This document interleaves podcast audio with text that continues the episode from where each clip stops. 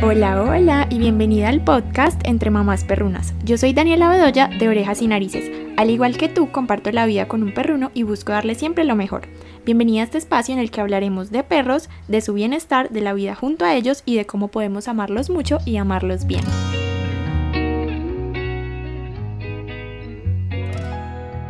Hola otra vez, me emociona mucho el episodio de hoy porque si tú consumes mi contenido, probablemente también consumes el de José, que es la invitada de hoy.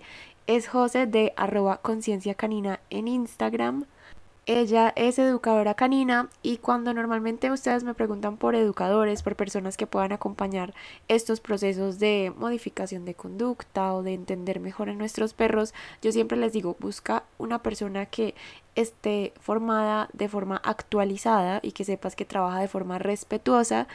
Y esta persona pues sin duda es José, o sea, ella cumple esas características perfectamente, entonces si ustedes sienten que necesitan la ayuda o el acompañamiento de un profesional en comportamiento canino, les recomiendo un montón a José, ya les voy a dejar esta conversación con ella, hablamos sobre las bases para la convivencia con nuestros perros, pues obviamente para una buena convivencia, ahí tocamos como diferentes temas, la verdad, hablamos sobre lenguaje canino, sobre la importancia de validar lo que ellos nos comunican, de validar sus emociones, de darles una voz y el poder de decidir también sobre lo que ellos quieren y sienten que está bien para ellos.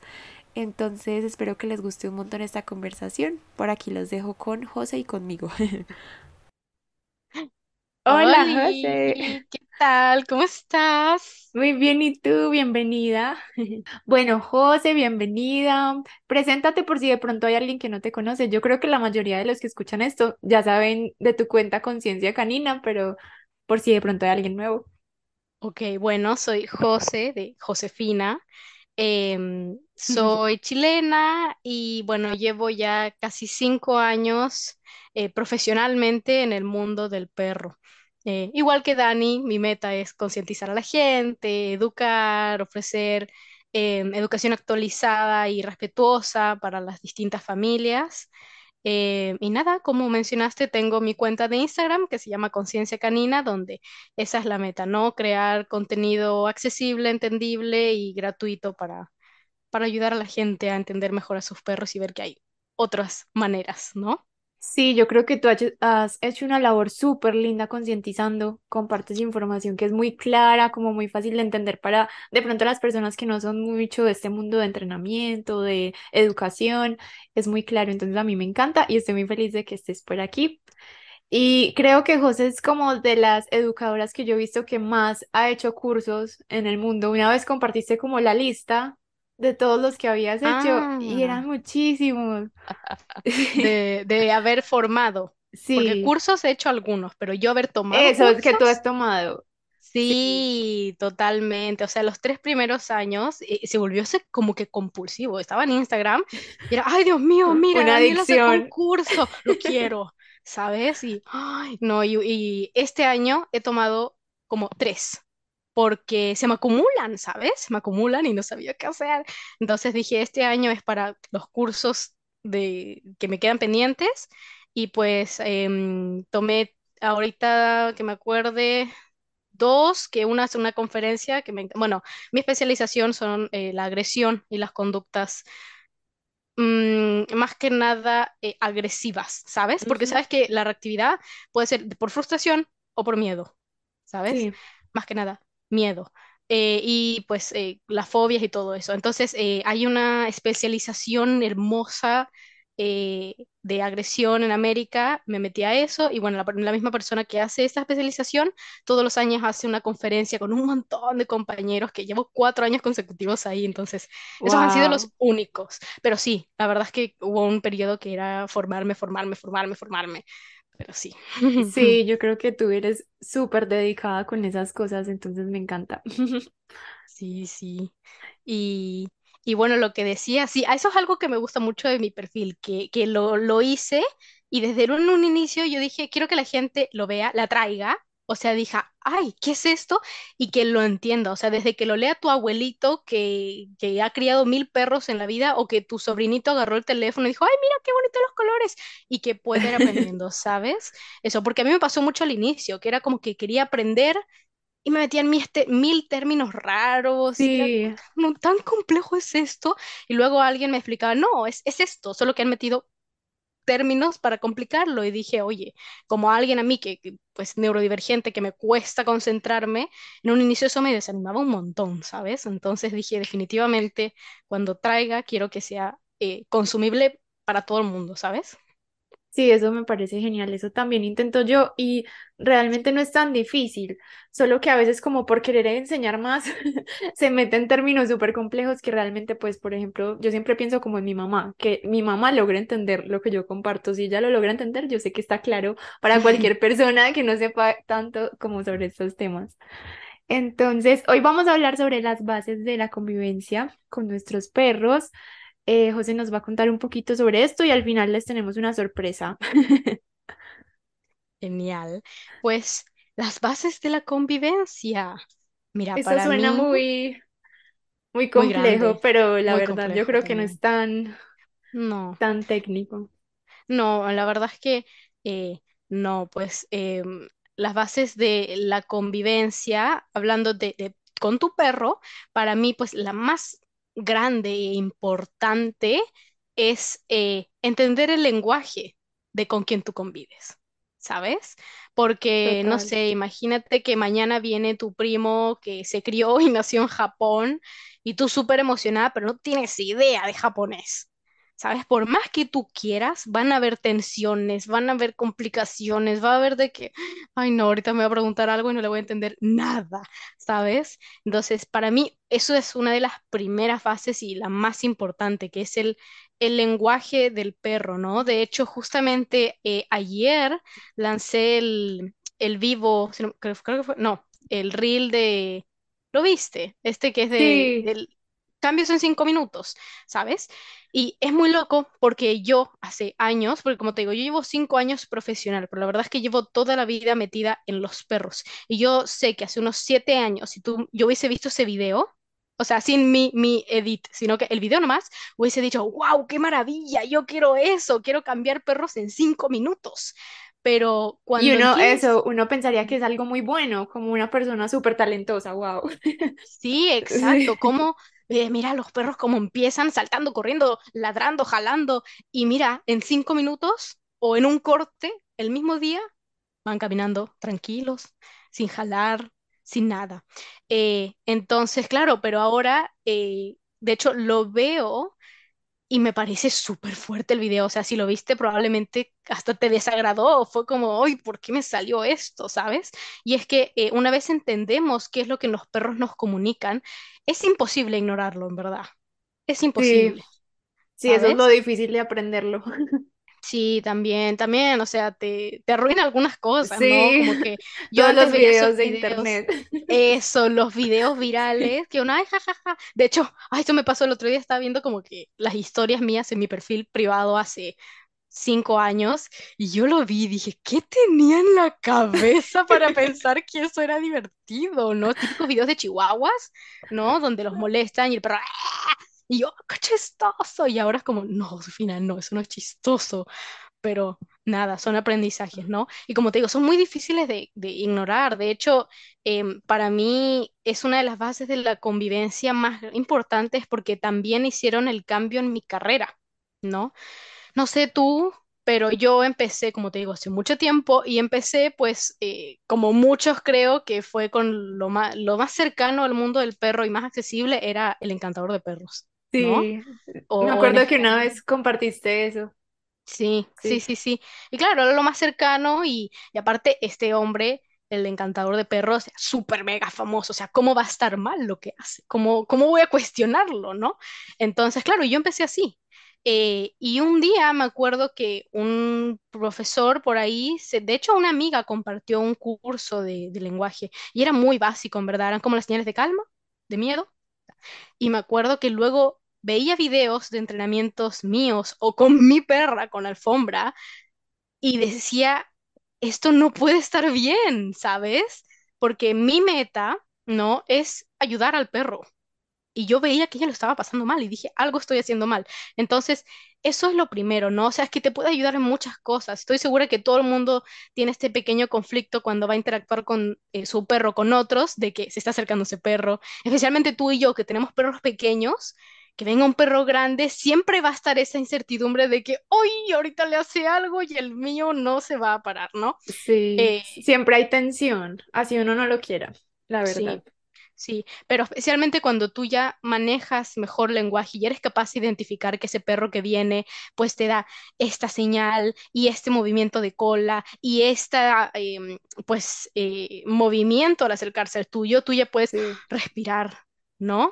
Eh, o también con tu mismo perro, ¿no? O sea, muchos casos donde el perro tiende incluso a agredir a la familia, pa- aparece porque la familia no entendía las señales previas del perro, ¿no? Porque los perros, eh, antes de mostrar los dientes, antes de, de gruñir, hay hasta 27 señales que el perro te da indicando, por favor, dame espacio, ¿no? Y cuando nosotros no las conocemos, porque quiero aclarar que no nos los enseñan, nadie cuando recibe sí, su perro le dicen, oye, por cierto, esto no, es, toma el perro ya.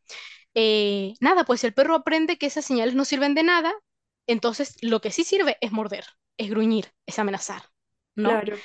Entonces, eso es de los primeros pasos para mí y en verdad en todo eh, he encontrado casos donde ni siquiera han tenido que agredir al perro para que el perro eh, gruña o no le gusten otros perros, sino que simplemente, por ejemplo, llevarlo al parque y que jueguen, y digo jueguen entre comillas, ¿no? Eh, y nada, si me dicen típico, no, mi perro jugaba perfecto con otros perros y José, te juro que de un día a otro atacó y ya no quería ir más al parque y no entiendo por qué. No sé si yo les digo, ¿de casualidad tendrás algún video? Sí, obvio, veo. Y ese perro estaba todo menos jugando, pero lo parecía, porque de pronto corría, se tiraba panzas arriba, eh, y se acercaba a la cara de los otros perros, pero en verdad estaba indicando que no se sentía cómodo. Y también muchas veces señales como, por ejemplo, que el perro te salte encima o que se te acerque. eh, en, en muchos contextos, si sabes entenderlo, puede ser tu perro diciendo, ayúdame. Pero si no lo entendemos, el perro dice, mira, le pido ayuda, no me sirve, ¿qué hago? Aléjense todos de mí. Y ahí aparecen los problemas. Entonces, para mí, esa es la primera base, el entender el lenguaje de tu perro, porque si no, ¿qué tan lejos puedes llegar, no? Totalmente. Y lo difícil es que siento que la mayoría de personas no saben que ese lenguaje existe. O sea, creen que es como algo obvio, como simplemente si el perro está asustado, yo me doy cuenta por las cosas que creo que son obvias para mí, pero la gente no sabe que eso existe. Entonces es muy complejo. Y también a veces eh, nos confiamos de que entre perros sí se entienden. Entonces, si mi perro está jugando, él está bien Mm, porque el otro perro le entiende.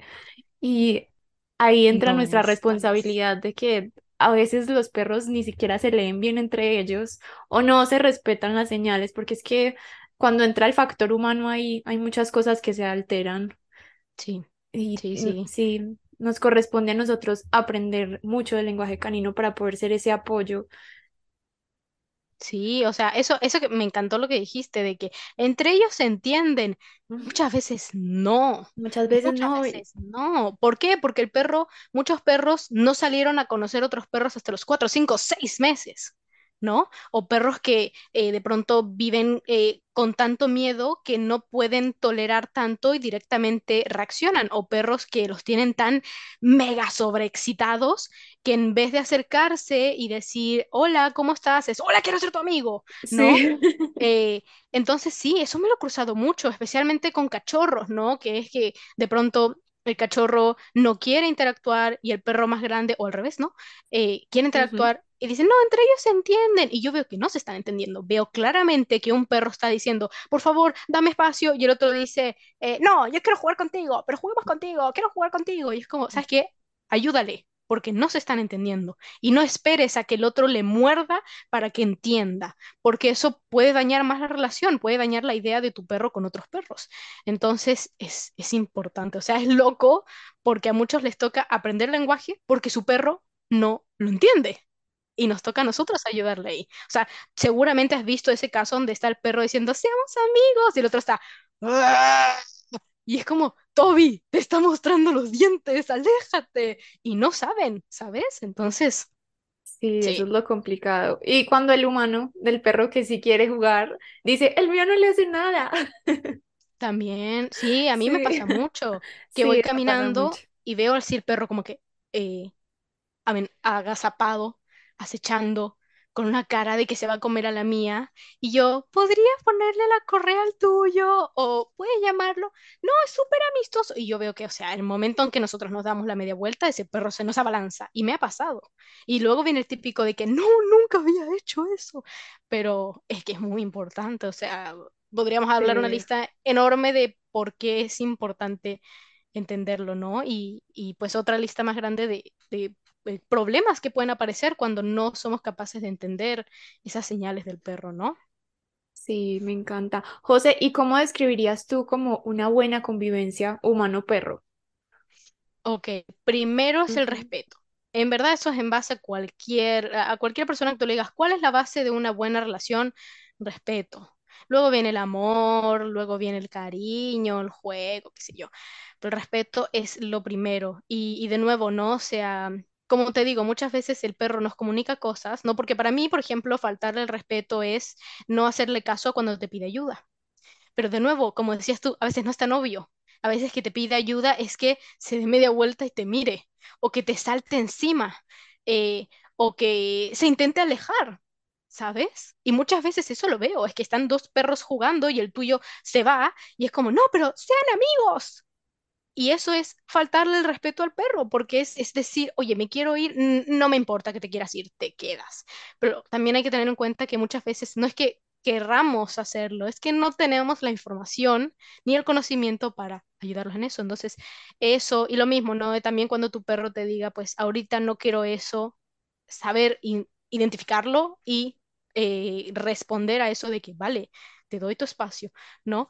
Em, el respeto, el respeto en mucho es como la base, la base, la base, y luego es tener un apego seguro. Ya hay distintos tipos de apego, eh, pero básicamente el apego que es, es dependiendo de la relación que tenga el individuo, que en este caso estamos hablando de perros, con su referente, pues humanos, eh, pero sus humanos, su familia, ¿eh? No con todos los humanos, con su familia, eh, puede marcar mucho la gestión y la percepción del perro con el mundo. Porque de nuevo, el ejemplo de antes, algo tan simple como que no me apoyen cuando lo necesito, no me oigan cuando se los comunico, eh, no me ayudan cuando les pido ayuda, eh, eso daña la relación, quiebra la confianza. ¿Sabes? De hecho, justo el reel este que puse, puse eh, como de primera frase es el de que imagínate que la persona que se supone que está ahí para apoyarte no sea capaz de escucharte cuando le pidas ayuda, ¿no? Entonces, eh, cosas así quiebran la relación, ¿no? Eh, y luego, por ejemplo, otras, otra base de la convivencia es conocer no solo el lenguaje, sino que quién es y qué necesidades tiene tu perro. Porque somos humanos y perros y nos llevamos excelente y nos amamos, pero no somos lo mismo, ¿no? Y también cosas como no permitirle olfatear, no permitirle interactuar con otro perro, eh, cargarlos cuando ves otros perros eh, o regañarlos, ¿no? Porque esto lo veo mucho en, de nuevo, Sí. perros como tú y yo, que no, no somos perras, pero perros chiquititos como Como los los nuestros. Ajá, exacto. Em, puede parecer el error de que viene un perro y lo cargo, pero luego veo lo contrario en gente que tiene perros más potentes, como perros tipo bully, ¿no? Que por miedo y por desinformación lo que hacemos es que cuando vemos otros perros los corregimos para, para, no sé, para intentar explicarle o, bueno, algo que hacemos sin querer mal. Em, y esto es enseñarle a tu perro, primero, quitarle algo que es necesario para ellos, que es poder interactuar con otros. eh, y lo mismo, esto afecta a la relación. Entonces, eh, eso, conocer, entender y respetar, eso para mí fue algo que darle control. Suena súper suena súper como em, eh, ay, ¿cómo es la palabra? Controversial, pero es darle control. Mira, un error que tuve yo con Alfombra, que cambió, o sea, que me tenía muy, muy, muy estancada, era que, eh, bueno, tiene que ver, hago como pequeño paréntesis al respecto, y es que darle control también tiene que ver con aceptar el perro que tú tienes, ¿sabes? A mí esto me pasó mucho y yo no le daba control a Alfombra. Te doy el ejemplo y es que Alfombra es una perra sola. ¿A qué me refiero con sola? Con los humanos se lleva bien, si le cae bien, está bien, pero ella en su vida, y ella tiene nueve años, en su vida yo la he visto jugar con otro perro. Nunca ha hecho eso. Con conejos y gatos sí, pero con perros nunca. Y yo creo que tiene mucho que ver con que ella sufrió parvo y hasta como los siete meses no interactuó con perros. Pero no es que les tenga miedo, no es que les ladre, es que simplemente si ve un perro no, no le sale eso que ves en otros perros que es de que como que, ¡Ah! ¿quién eres? Hola, quiero conocerte. No, nulo. Y si se le acerca mucho el perro, ella quita el trasero, como no, no quiero nada, chao. Em, ¿Y qué pasaba? Que yo soy una educadora. ¿Y qué mejor de la mano del educador que un perro súper sociable que funcione de ejemplo y te ayude en las sesiones? Entonces, eso fue algo que a mí me estancó mucho. Yo, la, cuando, por ejemplo, se acercaban perros y ella se quería ir, yo le decía, no, no pasa nada, quédate aquí, aprende. Y, y ese inofensivo, no pasa nada, pues pasa mucho, me estás invalidando no me estás respetando, Totalmente. no se está oyendo lo que estoy diciendo, no puedo confiar en ti. Y de hecho, cuando más intentaba eso, nosotros tuvimos un problema bien grave y era que Alfombra, frente a un perro, frente a algo que no le gustaba, se salía del arnés y se iba corriendo a casa. Y O yo, sea, ella no podía ser más clara. Es que eso es lo que nos pasa y nosotros a veces, yo siento que son como las expectativas que tenemos, porque tú quieres un perro en tu familia para poder eh, hacer reuniones con los otros amigos tuyos que tienen perro o llevarlo al parque y que juegue con todos los perros, pero cuando llega un perro que tal vez no le gusta eso, entonces decimos como, no, te tiene que gustar porque para esto yo quería tenerte en mi familia y hay que tener como esa disposición de que, pues si vas a adoptar un perro o va a llegar un perro a tu familia, tienes que estar preparado para que sea cual sea su personalidad, pues tú lo vas a aceptar y vas a validar sus emociones y aceptarlo como parte de tu familia como es. Es muy difícil como desapegarse de esas expectativas que tenemos de ellos. Sí, A mí mucho, también me ha pasado porque pues yo, yo trabajo en eventos para perros, cosas así. Charlie no es el que le gusten más esas cosas y hay algunos a los que digo no te llevo porque sé que te la vas a pasar mal, está lleno de gente, de ruidos que no te gustan, pero sí es complejo, como más que todo las personas que no están mucho en este mundo de los perros creo que no lo entenderían. Mm, Como que sí. como, como que un perro va a decidir como sobre un humano. O decidir todavía, cosas, sí, eso todavía como le, que no quiero acercarme a ese cabeza. perro. Sí. Sí, sí, ¿Tú qué le dirías desde, como desde todo lo que has estudiado a alguien que tal vez todavía piense que debe ser como el líder de su perro o siempre tener el control, que yo siento que es todavía tan común, incluso en personas que consumen mi contenido y el tuyo, todavía está como ese Mm, pensamiento. sí, bueno, primero que nada, eh, así como en resumen, eso del líder especialmente va acompañado de la manada, ¿no? Sí. ¿Y qué pasa? Que esa teoría de la, porque eso viene sí o sí derivado de, de la teoría de la dominancia, porque tú eres el líder de la manada con la idea de que tú tienes que controlar al perro, demostrarle que tú estás por encima del perro, tienes que demostrarle quién manda, eh, y etcétera, etcétera, etcétera. ¿Qué pasa? Resumidamente, esta teoría del, del lobo alfa o del perro dominante, etcétera, es una teoría que, aunque suene, esto me pasa mucho, ¿no? Que se lo explica a alguien y le digo esta palabra, que es que esta teoría es inválida y que no es así, y que no existe el perro dominante, y que tu perro no quiere controlarte, y que tu perro puede caminar frente a ti y, y subir al sillón y comer antes que ti sin ningún problema, y me miran y me dicen, ah, entonces tú eres mejor y sabes más que el encantador de perros. Y es como, sí, o ¿Cómo te explico que sí? Ajá, ¿sabes? Y bueno, al final esto rápidamente viene de una teoría que es que, eh, bueno, hace muchos, muchos años, creo que en 1983 por ahí, Sí, fue en los eh, ochenta sí, en 80 y algo, eh, pues un señor llamado David Meck sacó un libro donde, eh, ojo, muchos se creen que esta teoría viene de David, no, viene de Rudolf Schenk- Schenkel, Schenkel, algo así. eh, que él fue básicamente el que estudió un grupo de lobos y sacó el resultado que el- la teoría que era que pues eh, en una manada de lobos, eh, el que mandaba era el que básicamente conseguía su puesto peleándose con todos, ¿no? Y que ese era el dominante. Entonces, él puso esto en su libro y todo el mundo, pues ese libro fue un bestseller y lo aplicaron a perros, que ese es el primer error. Sí. perro y lobo no son lo mismo. Es lo mismo que decir humano y orangután, ay, son iguales. Yo ahorita estudio en orangután y te digo cómo eres. No, no somos lo mismo, ¿no? Em, literal. Pero bueno, nada. ¿Y, ¿y qué pasó? Que a la larga, eh, David, que es quien sacó el libro, eh, fue con Rudolf y le dijo, oye, cuéntame un poco más de tu estudio, porque estamos vendiendo un montón, quiero informarme más para las entrevistas. Y Rudolf le dijo, sí, es un estudio que hice hace un tiempo con unos lobos que atraparon y metieron en un santuario. Y ese fue el primer, ¿cómo? ¿Por qué? Porque La primera santuario, red flag. exacto, sí, porque en santuarios o, o animales en cautivo, cau- cap- cautivo, Cautiverio. Cautiverio, Sí, ¿qué me pasa? Em, la conducta natural muchas veces se va por la ventana, ¿sabes? Y claro. luego le dijo, ah, sí, ¿y estos lobos qué eran? No, eran lobos que andaban solos por ahí, eran adolescentes peor aún. O sea, yo te digo, tú mete un grupo de adolescentes y te hablo de hombres adolescentes, enciérralos y vas a ver que va a pasar lo mismo. Se van a empezar a pegar puñetazos y el más fuerte va a quedar ahí como, no, estaba cerca, ¿sabes? Pues eso pasó. Entonces David dijo, ah, ya. Y lo que hizo fue él hacer su propio estudio, pero con lobos totalmente salvajes. Él literalmente lo que hacía es todos los días ponerse detrás de un arbusto más o menos con su equipo a eh, documentar la conducta de los lobos. Y resultó que los lobos en la conducta natural, en un ambiente natural, funcionan como funcionan las familias literalmente humanas. ¿Quiénes mandan en una familia humana? La mamá y el papá. ¿Por qué?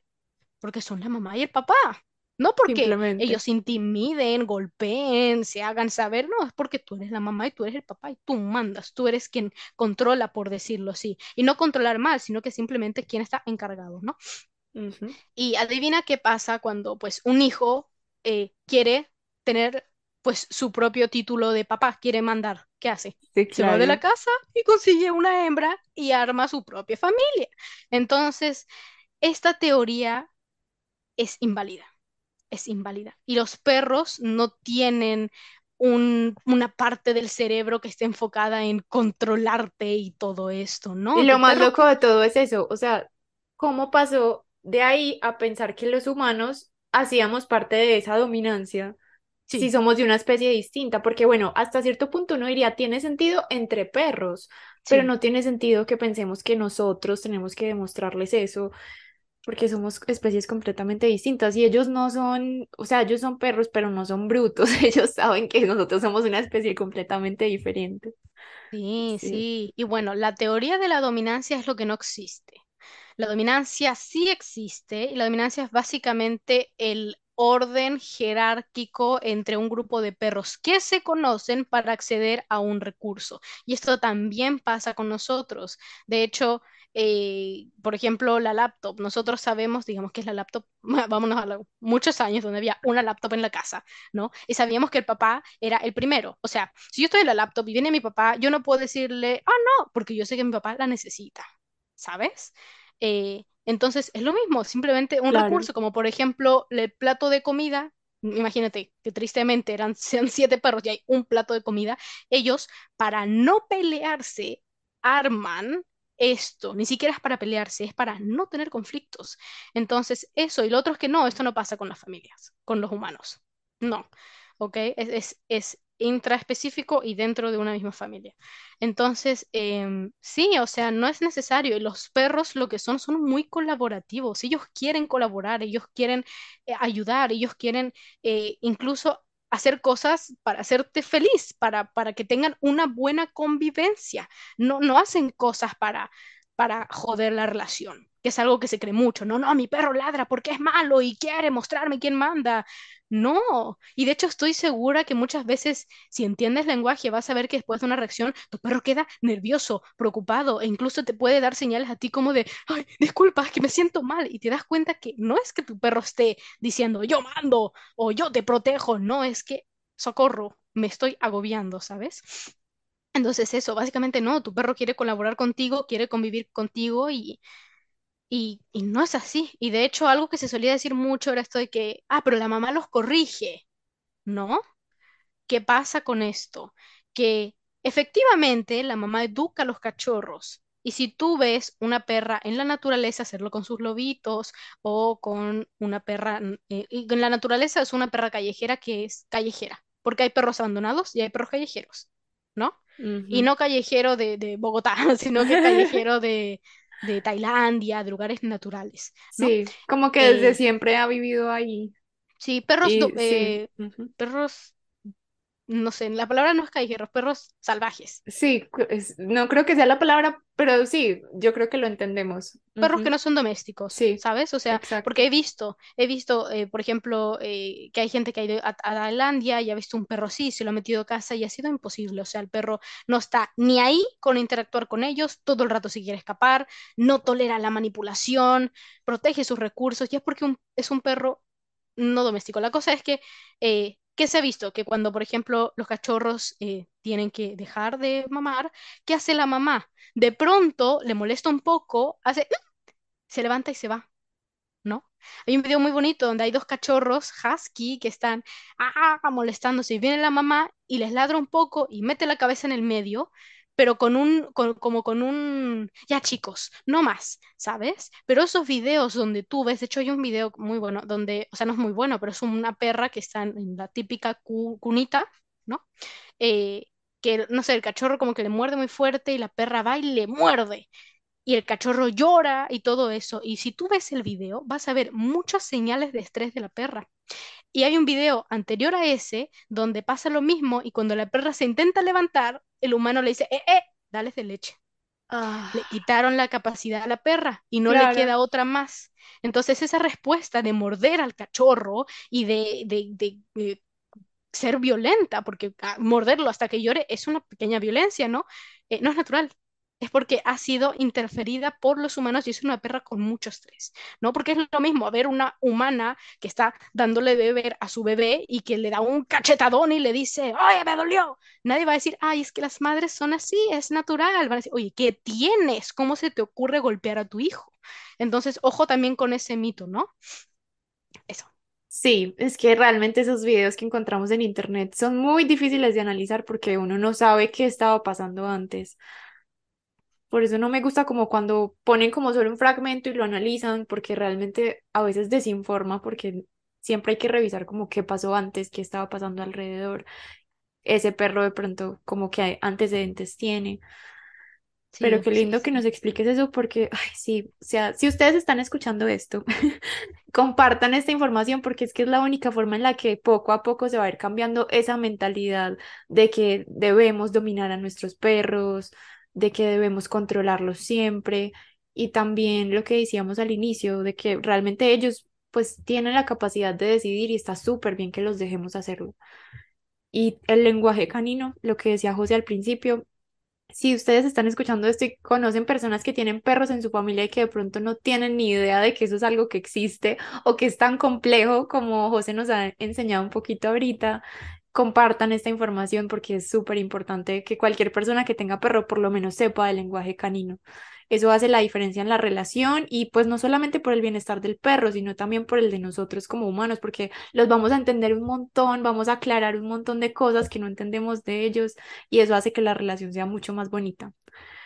Eh. José va a hacer muy pronto un curso, un taller online sobre lenguaje canino y bases de la convivencia, entonces esa era la sorpresa que les tenía para el final. Si les gustó cómo nos enseñó, cómo nos explicó y quieren aprender mucho más con ella, es muy pronto, ya le voy a dejar que les dé toda la información.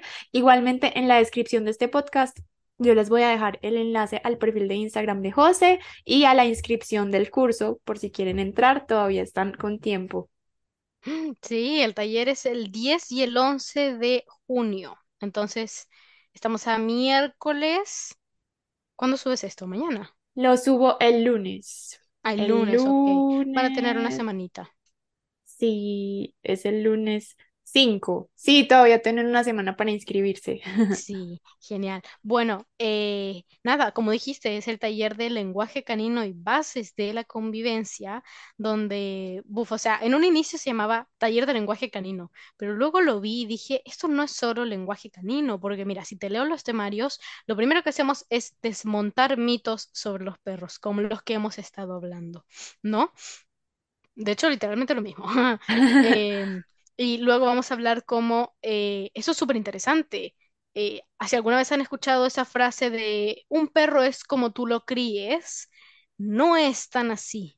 Y en esta clase, una de las primeras cosas que les enseño es cómo la raza o el grupo donde está tu perro, y con grupo me refiero a pues si es retriever o si es terrier o si es em, eh, sabueso, etcétera, etcétera, puede eh, afectar la conducta, cómo le afecta, cuáles son sus necesidades y cómo gestionarlo.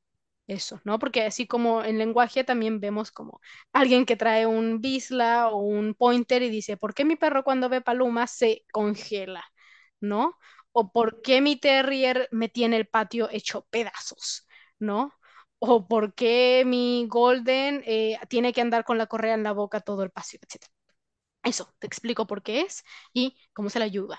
Eh, luego vamos a hablar de pues, cómo analizar los ojos, las orejas, la cola, la boca, los ladridos, los gruñidos y ya luego en el siguiente día hablamos de las señales como tal cual, ¿no? Como las señales afiliativas, que es cuando el perro eh, muestra señales de que está cómodo, de que se siente bien, de que quiere eh, interactuar con o con otro animal, ¿no?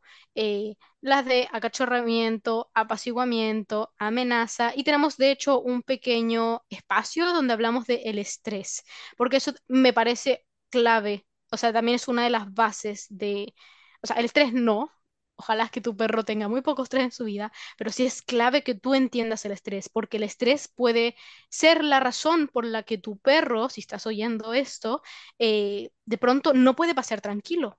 ¿No? Y tú ves a los otros perros que pasean y que interactúan y el tuyo anda desde un inicio ya todo nerviosa o en casa le cuesta descansar, te rompe cosas, em, etcétera, etcétera, etcétera. Muchas veces la razón de por qué de esos comportamientos es el nivel de estrés que tiene tu perro. Entonces en la clase te explico em, qué es, cómo afecta, cómo se baja, etcétera, etcétera, etcétera.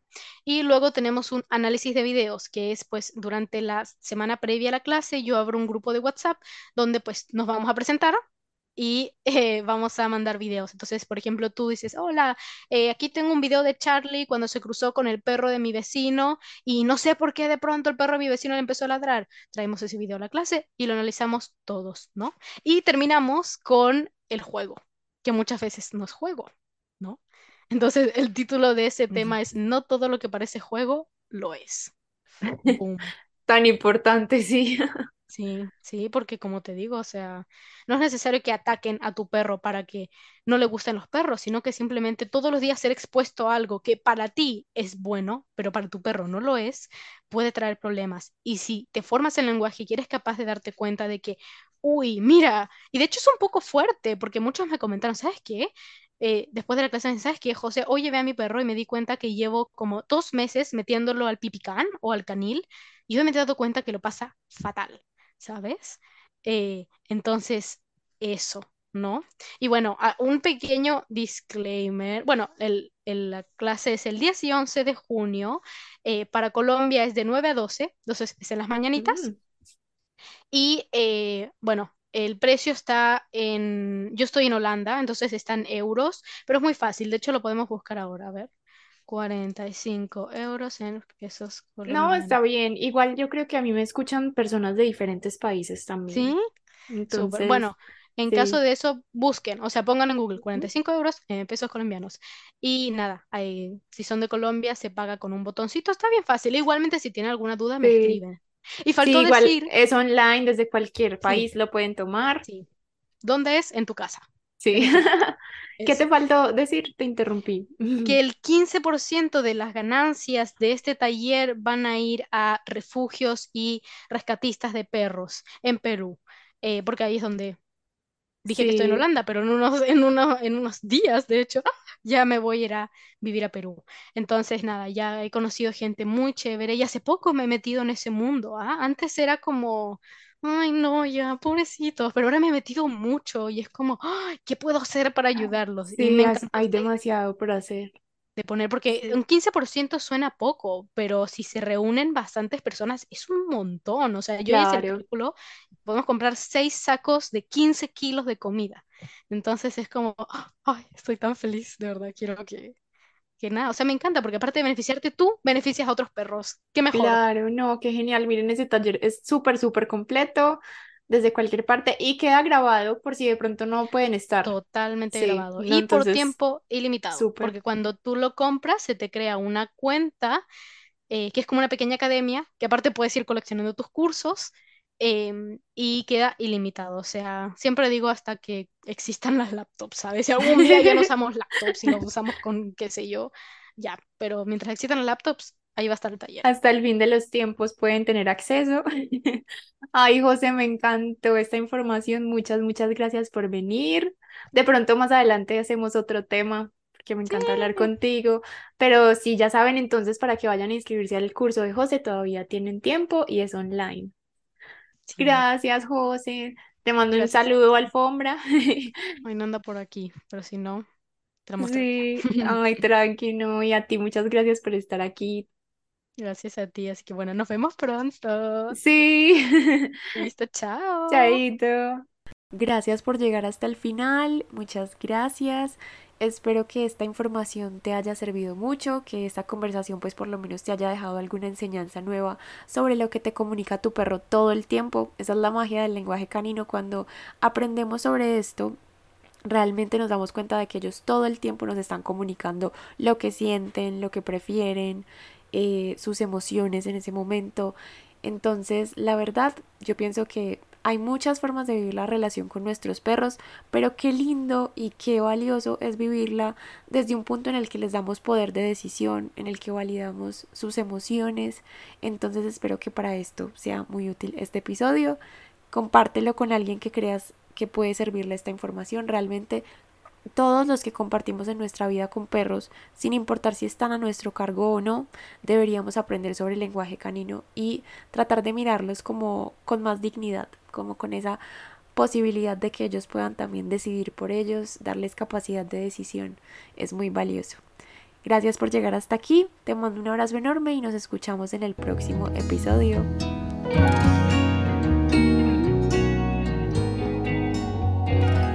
Eso fue todo por hoy. Espero que de verdad hayas disfrutado de este espacio. Te agradecería mucho si lo compartes, si me dejas un comentario o me dejas varias estrellitas de calificación. y te espero en el próximo episodio para seguir compartiendo juntas este amor perruno.